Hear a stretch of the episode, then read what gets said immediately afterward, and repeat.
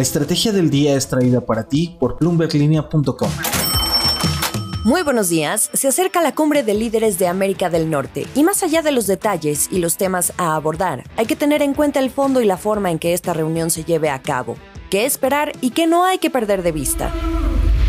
¿De qué estamos hablando? ¿De qué estamos hablando? Es muy importante el reunirnos, las cumbres, pero lo más importante son los resultados, que se lleven a la práctica los acuerdos. Y yo creo que el presidente Biden y el primer ministro Trudeau, pues son hombres de acción. Entonces, no es para ir a conceptualizar o solo al análisis de la realidad, es para tomar decisiones, porque pues ellos no están para perder el tiempo, ni nosotros. Miércoles y jueves, toda la atención estará sobre la primera reunión del presidente Andrés Manuel López Obrador con sus homólogos norteamericanos, el presidente Joe Biden de Estados Unidos y Justin Trudeau de Canadá.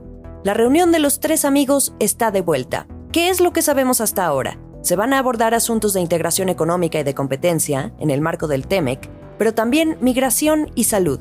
Serán reuniones bilaterales, es decir, entrevistas por separado con Biden y Trudeau pero también habrá una trilateral donde se espera se traten temas comerciales y, más importante, los avances. A este punto regreso en un momento. Primero unos detalles. Esta reunión se trata de la cumbre de líderes de América del Norte. Será el primer encuentro presencial de López Obrador con Biden y con el primer ministro canadiense, pero también es la primera reunión trilateral de jefes de Estado desde aquel noviembre de 2018, cuando todavía los expresidentes Enrique Peña Nieto y Donald Trump, junto con Trudeau, firmaron el nuevo Tratado de Libre Comercio, de hecho, a un día de que Peña Nieto dejara la presidencia. También será el tercer viaje que López Obrador realice al extranjero. Por cierto, en lo que va de su gobierno ha realizado tres, y únicamente ha sido a Estados Unidos. El primero fue el 20 de julio del año pasado, cuando se reunió en una visita informal con Trump, porque no fue propiamente de Estado. A esto lo llegaron a acompañar una delegación de empresarios, entre ellos Carlos Slim y Ricardo Salinas Pliego, dos de los hombres más ricos de México. Y la segunda visita fue apenas la semana pasada, a Nueva York, cuando acudió a la ONU y propuso el Fondo de Fraternidad y Bienestar para combatir la pobreza. El presidente viajará a Washington mañana y en esta tercera ocasión no lo hace solo.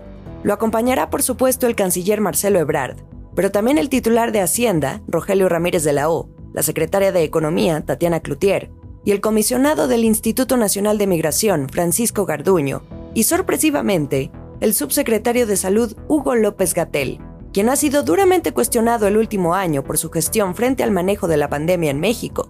Recordemos que en la parte de salud se abordará cómo seguir combatiendo al virus del COVID-19 y el acceso a las vacunas. Esto es el dato del día.